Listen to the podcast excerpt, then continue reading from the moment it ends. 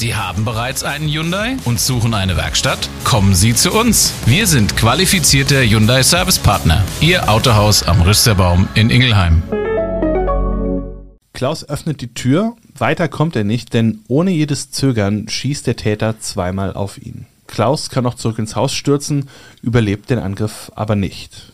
Im ersten Stock schläft Petra. Dann ist sie an der Reihe. Der Täter erschießt die schlafende 58-Jährige und dann geht er noch eine Etage höher, denn er weiß, hier schläft das dritte und letzte Familienmitglied, die 37-jährige Astrid. Zwei Schüsse feuert der Mörder ab, in dem Glauben, eine ganze Familie ausgelöscht zu haben. Abgrundtief. Der True Crime Podcast der VRM. Unschuldig verurteilt oder eiskalter Mörder. Der Fall Andreas Daso hat die Gerichte beschäftigt und beschäftigt immer noch ganz Deutschland, denn Jahre nach dem Urteilsspruch kommt noch einmal Bewegung in die Sache. Es ist ein Indizienprozess, an dessen Ende Andreas Daso lebenslänglich ins Gefängnis muss, mit besonderer Schwere der Schuld. Aber wie ist der dreifache Familienvater in den Fokus der Ermittlungen geraten? Welche Beweise sprechen für, welche gegen seine Schuld? Das wollen wir in dieser Folge von Abgrundtief, dem True Crime Podcast der VRM, betrachten.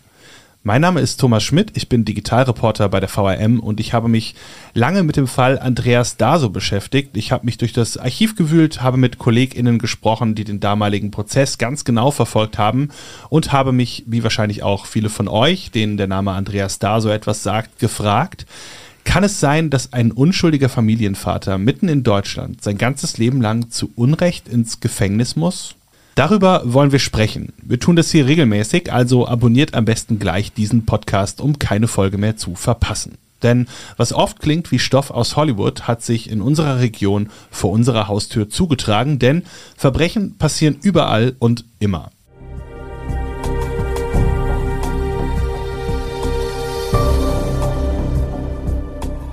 Aber zurück zu dem heutigen Fall, dem wir uns widmen wollen. Wir, das sind mein Kollege Marc Wickel und ich. Hallo Marc und schön, dass du heute mit dabei bist. Ja, hallo Thomas. Schön, dass ich dabei sein kann, weil so sehe ich jetzt auch mal, wie ein Podcast produziert wird. Ich kenne das bis jetzt noch nicht. Genau, das finden wir heute heraus. Marc, in welcher Funktion hast du denn den Fall rund um den Doppelmord in Babenhausen damals erlebt? Ja, ich war der Gerichtsreporter fürs Echo, weil ich mache seit 2007 bin ich regelmäßig im Landgericht und im Amtsgericht und ja, wohne auch relativ nah beim Gericht, dass es also auch ganz gut ist, da schnell hinzukommen. Und ja, dadurch war ich dann halt ab dem zweiten Verhandlungstag dabei. Unser Fall spielt im Jahr 2009. Da hat sich im hessischen Babenhausen ein furchtbar grausames Verbrechen ereignet. Ein 62-jähriger Mann und seine 58-jährige Ehefrau werden am 18. April in ihrem Haus aus nächster Nähe erschossen. Auf ihre 37-jährige Tochter wird ebenfalls geschossen. Sie überlebt den Angriff, schwer verletzt. Sie spielt später noch einmal eine wichtige Rolle, denn es geht ja auch noch um Versorgungskosten für eben diese Tochter in einem Zivilprozess 2022. Und während sich verständlicherweise im Fall Daso vieles um den Täter, um Andreas Daso dreht, wollen wir den Fall mit einem Blick auf die Opfer dieses grausamen Doppelmordes beginnen. Das sind Petra und Klaus T. Das 58- und 62-jährige Ehepaar bewohnt ein Reihenhaus in einer ruhigen Straße in Babenhausen. Sie leben dort mit ihrer Tochter Astrid. Sie hat eine Autismus-Spektrum-Störung und sie ist es auch, die das Verbrechen als einzige überlebt. Die Ts leben ein zurückgezogenes Leben. Diese Phrase hört man ja oft, aber hier scheint sie wirklich auch zu stimmen.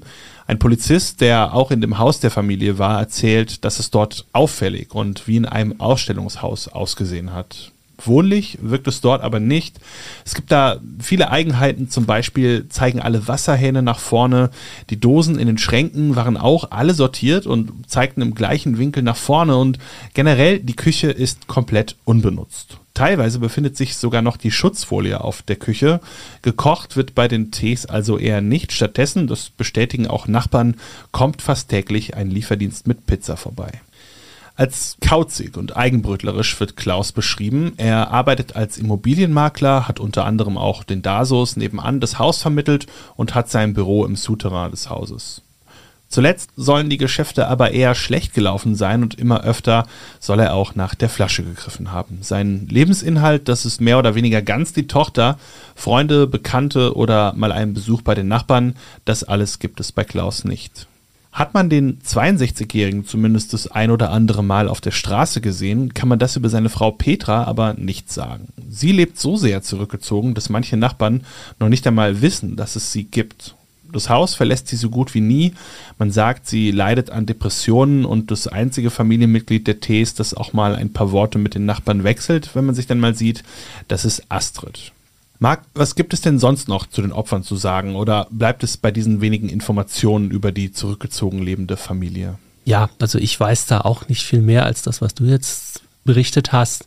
Die Familie war zurückgezogen, sei merkwürdig gewesen und hätte sogar jemand im Haus geschrien, vermutlich die Mutter. Aber ja, er hatte auch einen gewissen Rhythmus drin. Also das kann man daran sehen, der hat immer morgens den Müll rausgebracht. Aber dieser Moment, das konnte man beobachten. Und das war für den Täter dann natürlich eine Gelegenheit, den morgens um vier oder um fünf abzupassen. Und dadurch, dass dann die Tür auf war, kam man auch ins Haus rein. Also es war, ja, aber auch, wer bringt täglich den Müll raus? Ne? Das ist schon ein bisschen ungewöhnlich, denke ich.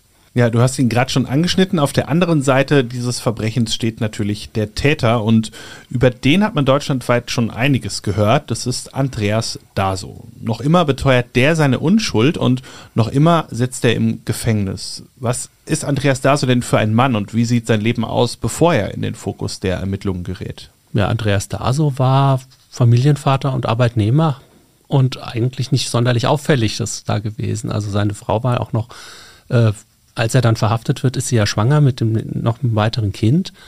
Im Prozess beschrieb sein Chef oder der Vater des Chefs dann nochmal beschrieben ihn dann halt als gewissenhaften und fähigen Mitarbeiter, der seine Arbeit sehr gut macht und ja, vielleicht auch distanziert sei. Und dann gab es noch einen Polizisten, der hatte mit Andreas Daso lange vor diesem Fall gesprochen, da ging es halt um Ruhestörungen und der sagte dann, im Gericht. Also er hat natürlich gewusst, worum es jetzt im Prozess geht. Ne? Und der sagte, er hätte ihn als schwierigen, empfindlichen Kopfmenschen eingeschätzt, der planvoll vorgeht.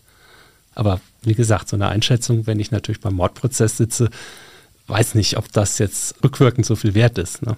Ja. Bevor wir uns dabei weiter mit Andreas Daso beschäftigen, wollen wir erstmal nachvollziehen, was am frühen Morgen des 17. Aprils 2009 eigentlich geschehen ist.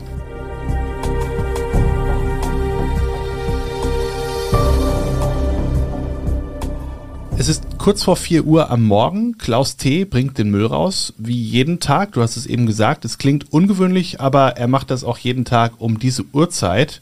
Eine Information, die wohl auch seinen Mörder hat, denn der wartet schon auf sein Opfer, als es im Dunkeln das Haus verlässt. Klaus öffnet die Tür, weiter kommt er nicht, denn ohne jedes Zögern schießt der Täter zweimal auf ihn. Klaus kann noch zurück ins Haus stürzen, überlebt den Angriff aber nicht. Und dann geht der Täter ebenfalls ins Haus und man muss dann davon ausgehen, dass er sich dort auskennt. Zuerst geht er die Treppe hoch, im ersten Stock schläft Petra. Sie hat von den tödlichen Schüssen auf ihren Mann nichts mitbekommen, da die Tatwaffe mit einem, wie sie später herausstellen soll, selbstgebauten Schalldämpfer ausgestattet ist. Und dann ist sie an der Reihe. Der Täter erschießt die schlafende 58-Jährige und dann geht er noch eine Etage höher, denn er weiß, hier schläft das dritte und letzte Familienmitglied, die 37-jährige Astrid. Zwei Schüsse feuert der Mörder ab, in dem Glauben, eine ganze Familie ausgelöscht zu haben. Er verlässt das Haus, sein Auftrag ist erfüllt. Das glaubt er zumindest. Denn das viele Blut im zweiten Obergeschoss täuscht. Astrid überlebt den Angriff. Die Frau, bei der eine Autismus-Spektrum-Störung vorliegt, kann das Geschehene aber gar nicht verarbeiten. Nach Stunden kommt sie wieder zu Bewusstsein und wie die Ermittler rekonstruiert haben, kauert sie erst stundenlang in ihrem Zimmer. Gelähmt vor Angst traut sie sich nicht raus. Als sie sich dann traut und durch das Haus irrt, entdeckt sie das viele Blut, entdeckt ihre toten Eltern. Sie wischt noch Blut vom Boden auf und wird dann erst einen Tag später schwer verletzt und blutüberströmt und zufällig im Vorgarten des Hauses gefunden. Sie kommt dann sofort in ein Krankenhaus, wo sie notoperiert werden muss und alle erhoffen sich natürlich jetzt von ihr wichtige Informationen. Die einzige Überlebende dieser, ja, man muss schon sagen, Hinrichtung, die da stattgefunden hat, aber die Aussage oder die Aussagen bringen ja nicht die erhoffte direkte Aufklärung in dem Fall. Es gibt halt zwei verschiedene Äußerungen von ihr. Einmal hat sie gegenüber vom Polizisten von zwei Tätern gesprochen, aber das auch nicht genauer beschrieben und gegenüber einer Krankenschwester von einem Mann gesprochen. Ja, und damit ja, schwierig. Und ähm, wie werden diese Aussagen dann äh, eingestuft? Wird sie dann nochmal vorgeladen, irgendwie, wenn sie das Ganze vielleicht etwas besser verarbeitet hat, dass man sie dann nochmal befragen könnte? Das war damals im Prozess dann auch diskutiert worden, ob man sie nochmal befragen kann, aber der psychiatrische Gutachter hatte dann davon abgeraten, weil sie halt wegen ihrer Autismus-Spektrum-Störung dann Emotionen anders verarbeitet und er die Gefahr sah, dass sie dann halt retraumatisiert wird und das dann für sehr lange Zeit. Mhm. Und so tappt die Polizei dann erstmal weiter im Dunkeln. Ähm, es gibt dann auch keinerlei verwertbare Spuren, keine Verdächtigen, keine Zeugen. Nur eins scheint klar, diese Tat war geplant. Keine Einbruchsspuren, kein durchsuchtes Haus, kein Diebesgut. Es war wirklich ganz gezielt geplant und naja, es klingt makaber, aber sauber ausgeführt. Was sich dann feststellen lässt, die tödlichen Kugeln, die abgefeuert wurden, die stammen aus einer Walter P38. Auch ist klar, dass die Waffe nicht gegen die Opfer gedrückt wurde, es wurde nicht aus nächster Nähe abgezogen.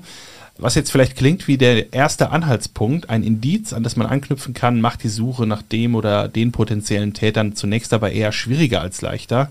Ähm, zum Hintergrund, die Walter ist eine Armeewaffe, sie wurde von der Wehrmacht genutzt und aus dem Krieg zu Zehntausenden einfach ja, mit nach Hause genommen. Wer weiß also, von welchem Dachboden die Tatwaffe da gegriffen wurde. Gefunden wird die Walter aber nicht. Bis heute ist sie auch nicht aufgetaucht. Nur anhand der Munition lässt sich dann eben auf sie zurückschließen. Mehr als ein Monat vergeht dann, ohne dass die Öffentlichkeit etwas Neues über das Verbrechen erfährt. Im Hintergrund wird aber natürlich weiter ermittelt. Hunderte Ordner voller Dokumente sind dabei entstanden und Ende Mai gibt die Polizei ein weiteres Detail bekannt, wodurch sie sich Hinweise erhofft. Und zwar geht es da um einen Schalldämpfer. Marc, was weißt du darüber? Ja, das ist ein sehr spezieller Schalldämpfer. Ich hatte damals von sowas noch gar nichts gehört, aber ja, also auf den Toten wurden Bauschaumpartikel aus Polyurethan gefunden und an den kleinen Partikeln waren dann auch noch Schmauchspuren, sodass da ein Zusammenhang bestehen konnte.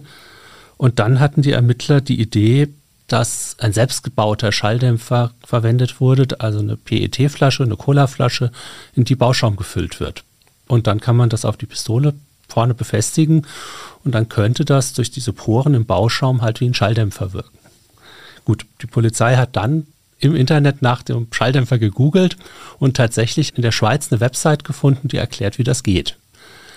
Da dann angefragt, ja, wer war denn da auf eurer Seite in dem und dem Zeitraum drauf? Und da war tatsächlich dann eine IP-Adresse aus Babenhausen mit dabei. Und das war natürlich dann doch ein sehr großer Zufall. Ne? Und ich habe damals auch im Prozess, habe ich dann auch mal nach dieser, auch so gegoogelt, Bauschaum, Schalldämpfer und so. Und man kam damals auch auf der Website der Schweiz raus. Ich glaube, die gibt es jetzt aber gar nicht mehr, ich mhm. weiß es nicht. Und inzwischen habe ich mal gegoogelt, aber jetzt ist der DASO-Prozess eigentlich immer der erste Treffer, weil natürlich das da anscheinend am prominentesten auftauchte. Ich habe auch nochmal geschaut, die gibt es tatsächlich nicht mehr, die Seite. Aber ähm, genau mit so einem selbstgebauten Schalldämpfer ähm, stellt die Polizei dann ja auch das Verbrechen nach. Da gibt es auch Videos davon, die da gezeigt worden sind, wie die Beamten am Tatort Mord für Mord rekapitulieren.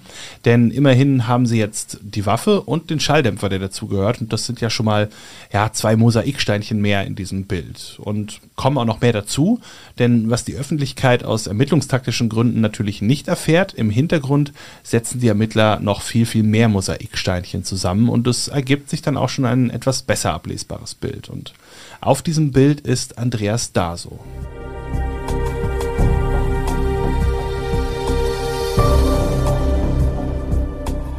Der Familienvater war zu dem Zeitpunkt wohl schon länger im Visier der Polizei, aber die Indizien haben noch nicht ausgereicht, um ihn festzunehmen.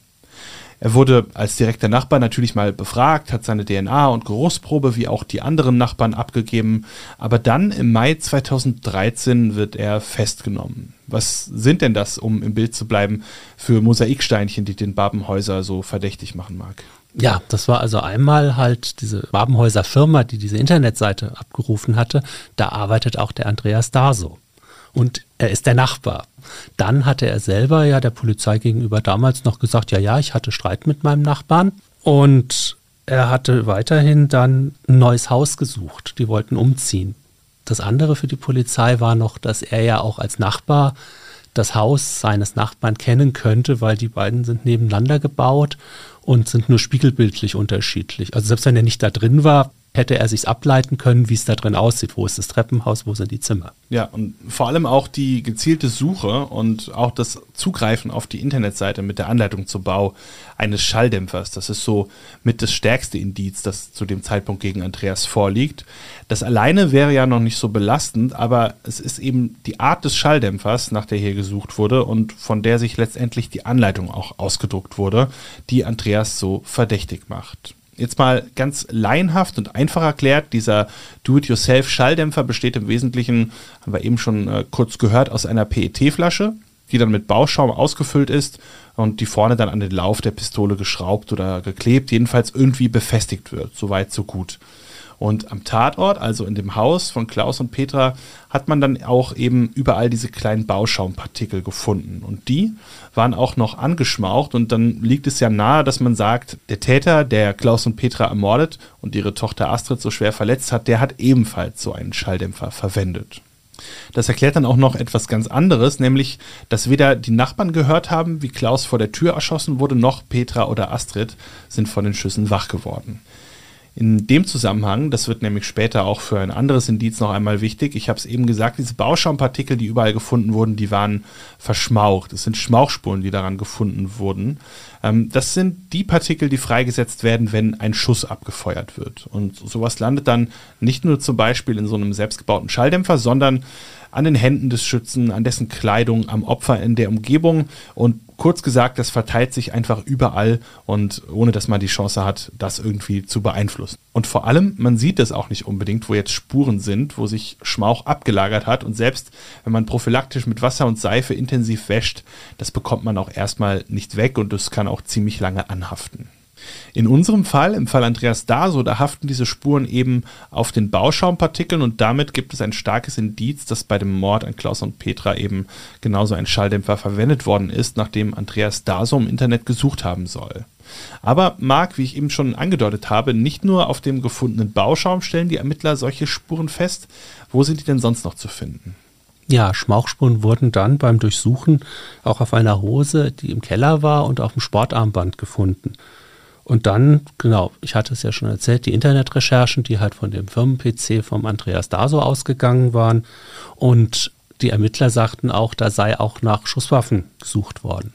Ja, und für beide Indizien, die Internetrecherche und die Schmauchspuren auf Andreas Kleidung, gibt es aber jeweils zumindest aus der Sicht des Täters und seiner Familie etwas, was gegen die Täterschaft spricht. Was ist denn das?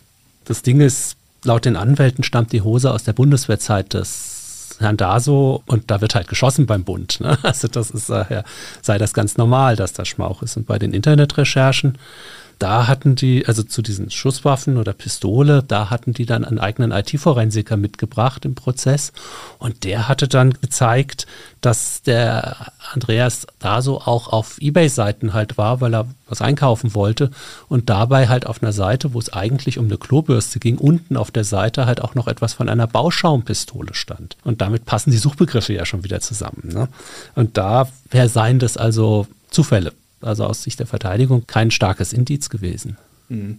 Es gibt aber auch noch andere Untersuchungen. Es werden mehrere DNA-Spuren bei den Leichen gefunden und es werden Spürhunde eingesetzt. Als Andreas noch dachte, nicht im Visier der Ermittler zu sein, hat er ja, wie viele Nachbarn auch, eine DNA und eine Geruchsprobe abgegeben.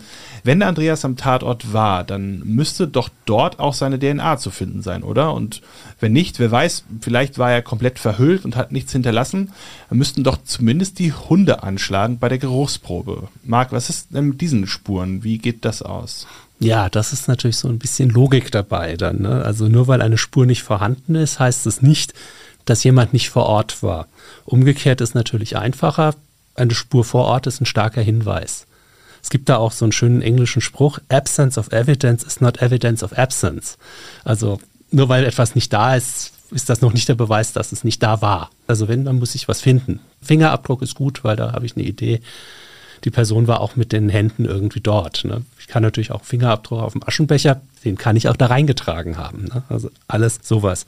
Dann kommt bei der Spurensicherung dazu, dass die nicht alle Spuren finden können. Rein praktisch nicht, weil Partikel könnten ja überall sein. Ne? Da, und, und die Kriminaltechniker, die kleben natürlich sowas dann ab, Und da werden natürlich Stellen genommen, wo es wahrscheinlich ist, dass da Kontakte waren oder auch, wo erfahrungsgemäß auch was zu finden ist. Und dann werden die Partikel halt im Mikroskop erstmal grob sortiert sozusagen.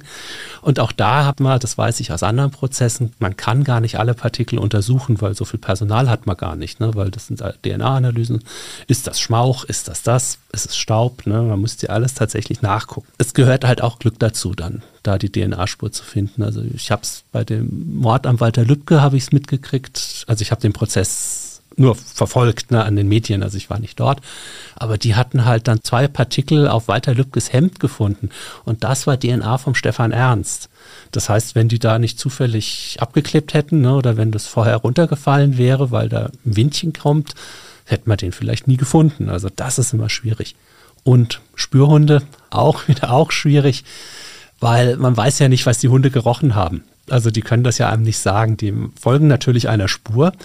Gut ist das so bei diesen Leichenspürhunden, ne? die finden dann auch tatsächlich die Leiche im Wald, aber die können halt auch nur Leichen finden. Ne? Also das heißt, und diese Spürhunde da, ja, die haben jetzt beim Andreas Daso ja, sind ja ganz woanders hingelaufen dann. Ne? Das ist also von der Sicht her nicht, aber ich weiß halt auch aus einem anderen Prozess, da war in Dieburg eine Rentnerin umgebracht worden. Täter war der Sohn einer Nachbarin und der war zwar nicht täglich bei seiner Mutter, aber hat die regelmäßig besucht. Und als dann dort Spürhunde eingesetzt wurden, sind die Hunde von der Wohnung aus zu einem See gelaufen. Nur da war dieser Sohn da nach der Tat gar nicht. Der war eine Straße weitergegangen und in sein Auto gestiegen. Also daher ist das sehr schwierig. Also wenn was nicht bewiesen wird, dann zu sagen, es war auch nicht so. Hm. Ja, zumindest eigenartig, das Verhalten der Hunde, denn der Weg liegt ja eigentlich nahe, denn das Haus des Hauptverdächtigen liegt ja direkt neben dem Tatort. Den einfachen kurzen Weg zum Geruch des Täters gehen die Hunde aber nicht. Sie nehmen dann einfach nicht die Spur des Nachbarn auf. Auch das Abhören der Telefonate der Familie Daso bringt die Ermittler nicht weiter. Die abgehörten Gesprächsinhalte sind dann so, wie man das sich auch in so einer Situation eben vorstellt. Fassungslosigkeit, Unverständnis und ein Stück weit auch Verzweiflung geht aus ihnen hervor, aber kein Geständnis und keine Hinweise auf die Tat.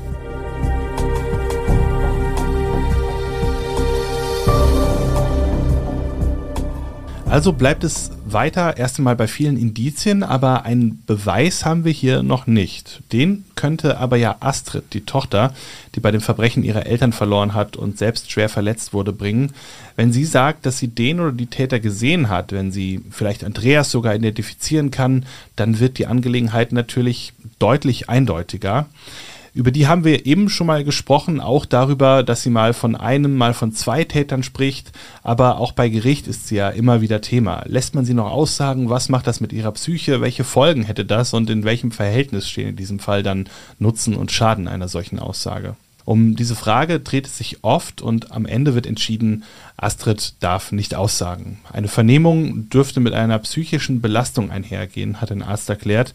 Außerdem könne sich die Tochter nicht an den Tatmorgen erinnern. Sie sagt im Krankenhaus, dass ein böser Mann gekommen ist ein böser Mann, mit dem Papa immer Ärger gehabt hat. Das sagt eine Krankenschwester aus. Auch das gibt jetzt nicht wirklich Aufschluss darüber, wer die Tat begangen hat. Marc, kann man sagen, die Rolle der Tochter, obwohl sie die einzig lebende Zeugin des Verbrechens war, ist völlig unbedeutend oder tut ihr das Unrecht? Ja, das Problem ist wie geschildert, dass es halt diese zwei Aussagen gibt und ich erinnere mich auch, dass man bei der Polizei bei der Aussage auch nicht sicher war, wie weit hatten die Polizeibeamten da durch ihre Fragen auf eine Antwort hingeführt. Ne, das waren es vielleicht zwei. Ne? Und dann sitzt man so da und ja, vielleicht waren es doch zwei. Ne? Also es ist, also wer fragt, führt, ist da so ein Spruch. Deshalb sollten Zeugen eigentlich immer erstmal frei von sich aus erzählen und dann erst befragt werden. Ist aber oft schwierig, weil die Erinnerung einfach auch nicht immer da ist. Ne? Und das dann erst beim Fragen kommt. Ne? Ja, das ist richtig. Der, der, Verteidiger Christoph Lang hat damals im Prozess gesagt, dass dieser böse Mann, von dem die Tochter gesprochen hatte, gegenüber dieser Krankenschwester, das sei ein, äh, ja, einer auch aus der Behindertenwerkstatt gewesen, damals 60 Jahre alt. Und der wäre dann halt bei der Familie vorm Haus aufgetaucht und der Vater hätte ihn dann halt weggeschickt. Dann, und der Psychologin hatte die Tochter auch nochmal was gesagt, aber da hatte sie dann von einem hellen Blitz gesprochen und einer Stimme. Psychologin war sich auch nicht ganz so sicher, ob das ein Schuss war oder ob da nicht auch schon wieder eine durch die vorhergehenden Befragungen dann was im Kopf halt zum Schuss wurde. Ne? Das passiert dann ganz leicht, dass man dann sagt, ja, da war was Seltsames, ich kann es mir nicht erklären. Dann kommt einer mit einer Erklärung, dann übernimmt man die, ohne es zu wollen. Ne? Also das passiert. Ja, und dann war natürlich der Antrag da, dass die Tochter befragt wird, aber das hatte dann halt der psychiatrische Gutachter. Das war damals der Professor Berger, damals Direktor vom Philips Hospital. Inzwischen ist er in Pension, aber immer noch als Gutachter aktiv halt abgelehnt, weil er befürchtete, dass bei der Situation, in der die Frau steckt, mit ihrer Autismus-Spektrum-Störung, dass die das halt dann, also dass die aus in eine Schleife reingerät, aus der sie dann erstmal nicht rauskommt. Deshalb wurde das damals dann gesagt, die ist unerreichbar, heißt das so schön dann mhm. bei Gericht. Ne? Und dann, ja, dann geht das nicht. Ne? Ja, da gibt es dann also nicht den entscheidenden Beweis, der für Andreas als Täter spricht. Aber um im Bild zu bleiben, es kommen immer mehr Mosaiksteinchen hinzu. Gehen wir nochmal zu den Schmauchspuren an Andreas Hose. Ähm, nachgewiesen wird da eine Kombination aus Blei, Antimon und Barium. Und das sei eine ganz charakteristische Dreierkombination, die sich auch mit den gefundenen Stoffen am Tatort deckt. Und die bei der Bundeswehr wohl so auch gar nicht zum Einsatz kommt, zumindest nicht in den Händen von Andreas.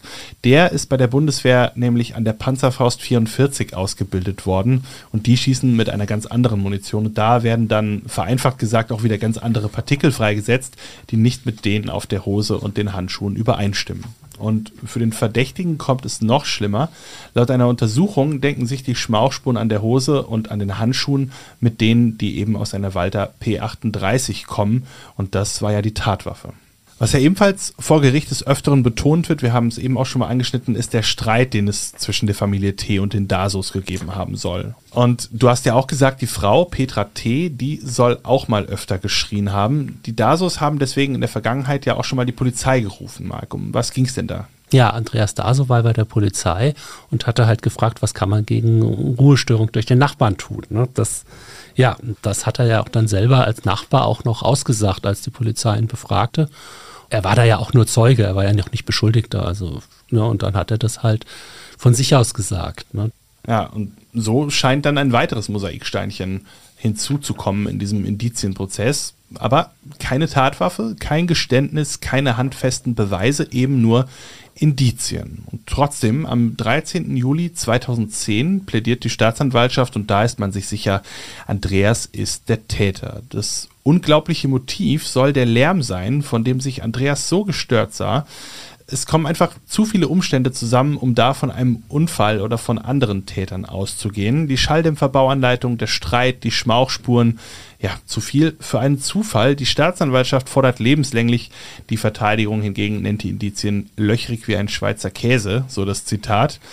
Das Urteil folgt dann eine Woche später. Andreas Daso muss lebenslang ins Gefängnis. Wie hat Andreas und wie seine Angehörigen denn das Urteil aufgenommen damals? Ja, ich saß damals im Zuschauerraum und das war, ja, also man steht ja auf, wenn das Urteil verkündet wird.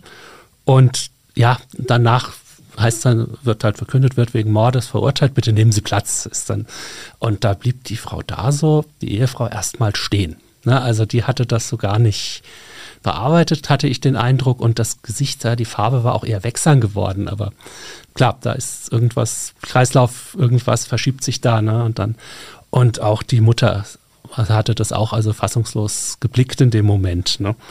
Und ja, einer ist sogar rausgegangen dann, das weiß ich auch noch. Und der Angeklagte hat die Urteilsbegründung ohne weitere Regung verfolgt. Und mir wurde dann erzählt, dass ja, im Landgericht gibt es ja auch noch Gewahrsamszellen, weil man ja warten muss, bis man wieder in die JVA zurückgebracht wird. Da hätte er dann ganz ruhig da gesessen und sein Brot gegessen.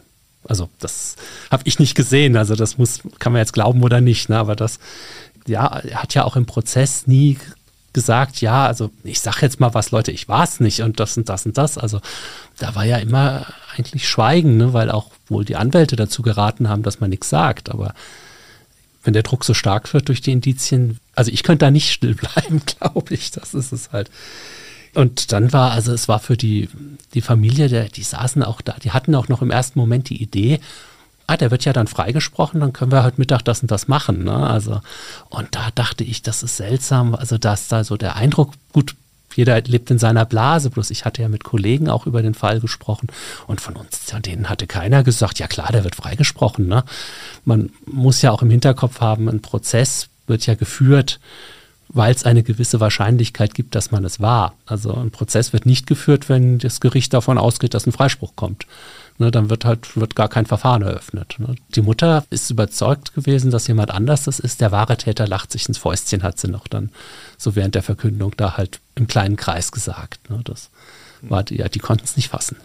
Mhm. Und kannst du uns auch ein bisschen was über die Argumentation des Gerichtes schildern? Warum ist man dann dem Plädoyer der Staatsanwaltschaft gefolgt und was spricht gegen Andreas, dass man ihn dann verurteilt hat? Es waren halt zu viele Zufälle. Jedes einzelne Indiz könnte man ja zerlegen, aber in der Summe ist dann halt der Nachbar. Ne? Dann ist die Ehefrau in dem Moment nicht anwesend. Sie war ja mit den Kindern auf die Familie besuchen also wenn man Täter ist, ist es ja schlau, man erzählt das nicht groß rum, ne? Und am besten auch nicht der Ehefrau oder so, ne? Und dann, klar, dann war halt die Bauanleitung, die halt von dem Firmencomputer abgerufen worden war und ja dann auch dort ausgedruckt worden war. Dann die Bauschaumpartikel natürlich und der Schmauch mit dem Schmauch auf der Hose, der ja auch übereinstimmt. Das war ja kein Bundeswehrschmauch auch. Dann Andreas Daso, er schlief mit Ohrstöpseln da war schon irgendwas, was gestört haben muss. Ne? Also, weil das wurde im Prozess dann teilweise von Zeugen so gesagt, ach, da war kein Lärm. Das wirkte aber so beschwichtigend, dass das die Kammer, glaube ich, auch nicht geglaubt hat einfach. Ne? Und die hatten ja auch nach einem neuen Haus gesucht und kaum war die Familie T tot, wurde die Suche beendet. Also gibt es da wohl auch einen Zusammenhang. Gut, und das war halt für die Kammer in, in Summe zu viele Zufälle. Ne? Mhm. Die folgende Revision lehnt der Bundesgerichtshof ab. Man habe keine Zweifel an dem Urteil und sieht keine Fehler darin. Und so bleibt es dann auch dabei. Andreas bleibt weiter im Gefängnis und weil die besondere Schwere der Schuld festgestellt wurde, wird es auch keine vorzeitige Haftprüfung geben. Und ganz zu Beginn habe ich es ja schon gesagt, da gibt es ja auch noch den Zivilprozess. Im März 22 war der. Kannst du uns dann noch kurz erklären, um was geht es da und welches Ergebnis kam denn da am Ende bei raus?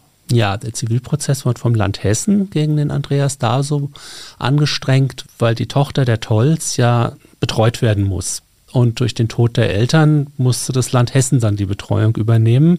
Und das Land hat dann gesagt, ja Moment, das muss der bezahlen, der das verursacht hat. Und das ist ja, wenn man dann den Prozess nimmt oder das Urteil von 2011, ja gut, das ist dann halt der Herr Daso.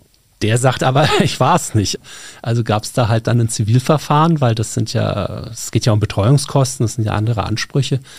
Und das Land sagte, okay, dann verklagen wir euch halt.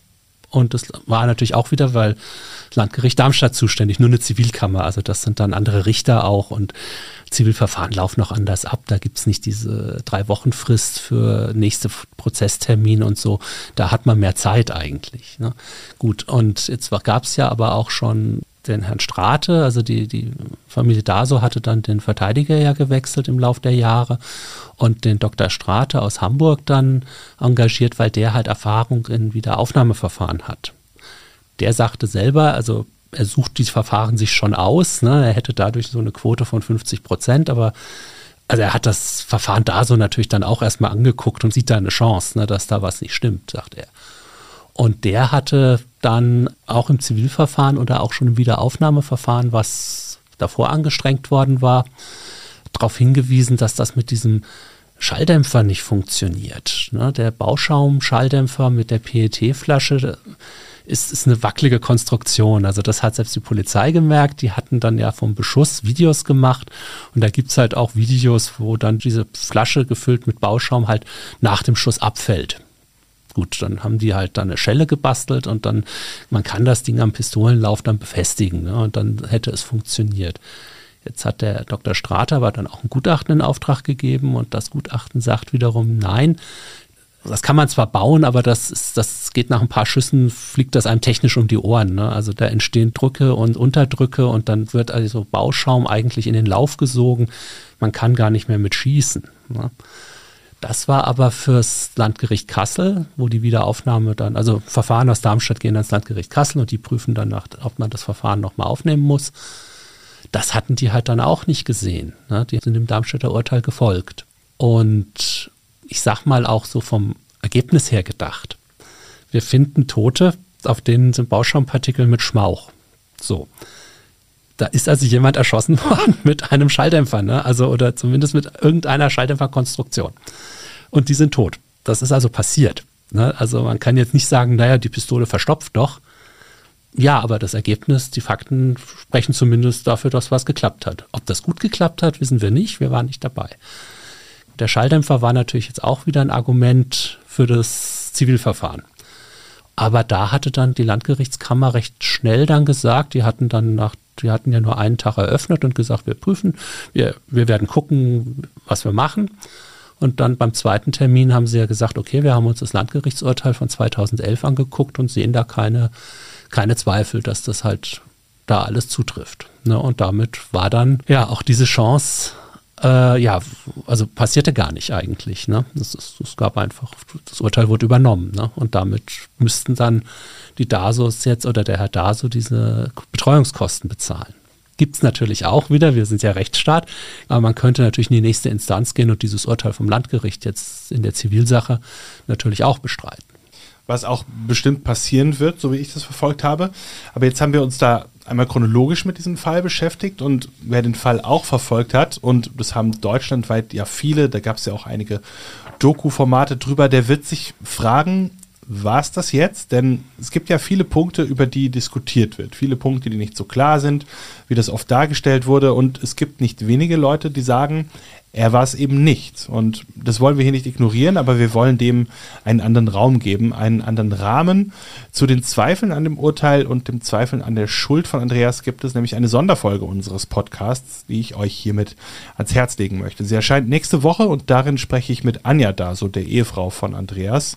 Mit ihr rede ich über die Indizien, die sie und ihr Anwalt Christian Strate noch einmal untersucht sehen wollen und darüber, wie es Andreas in Haft ergeht und was das Ganze auch mit ihr macht. Für heute soll es das aber gewesen sein, denn das wird nochmal eine episodenfüllende Sache, denke ich. Marc, vielen Dank an dich, dass du heute mit dabei warst und uns so viel zu dem Fall Andreas da so erzählen konntest. Vielen Dank auch an euch fürs Zuhören. Bewertet unseren Podcast, wenn er euch gefällt, abonniert ihn und hört auch unsere weiteren Episoden. Das war's für heute. Bis zum nächsten Mal und passt auf euch auf.